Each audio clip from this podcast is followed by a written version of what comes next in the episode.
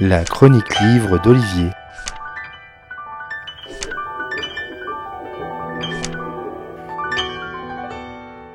On parlait d'eux il y a trois ans comme des soldats du premier front, face au Covid, soignants, éboueurs et aussi caissières faisaient face pour permettre à la population de pouvoir eux-mêmes faire face au confinement, permettre de se soigner, de se nourrir, de vivre. On les a même applaudis à 20 heures. Mais comment eux ont-ils vécu cette période?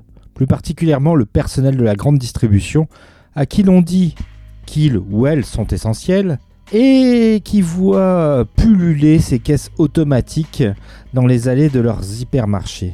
Comment comprendre alors ce paradoxe?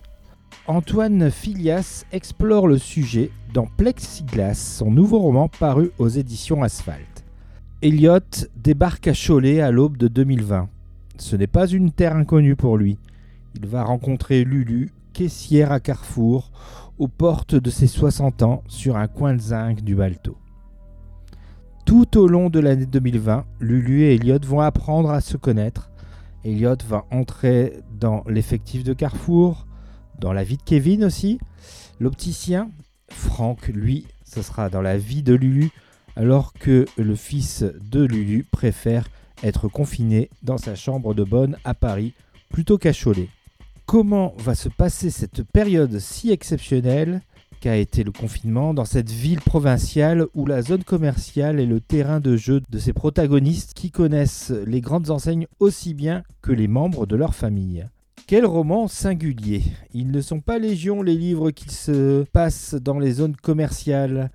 Antoine Filias parvient à nous intéresser à ce qui sur le papier semble être aussi ennuyeux qu'un après-midi d'octobre sous la pluie en pleine Beauce.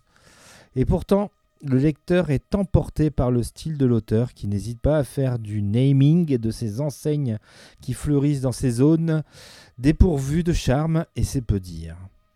L'auteur nous plonge aussi dans le monde de la grande distribution, de son personnel, de son organisation du travail et aussi de ses petites mesquineries de chef, comme celui de Lulu qui s'appelle Rotaillot. Une ressemblance avec un sénateur vendéen né à Cholet serait fortuite. L'auteur insère aussi euh, judicieusement des discours présidentiels, des tracts de la DG de Carrefour dans son récit. C'est malin, c'est drôle, c'est sarcastique. Et Plexiglas éclaire sur cette vie subie au niveau pro qui fait face, qui ne vise pas à plus de prétentions sauf à celle de faire du mieux que l'on peut derrière son masque ou sa paroi de plexiglas. Voilà donc euh, pour ce roman de la rentrée littéraire, hein, puisqu'il est sorti euh, fin août.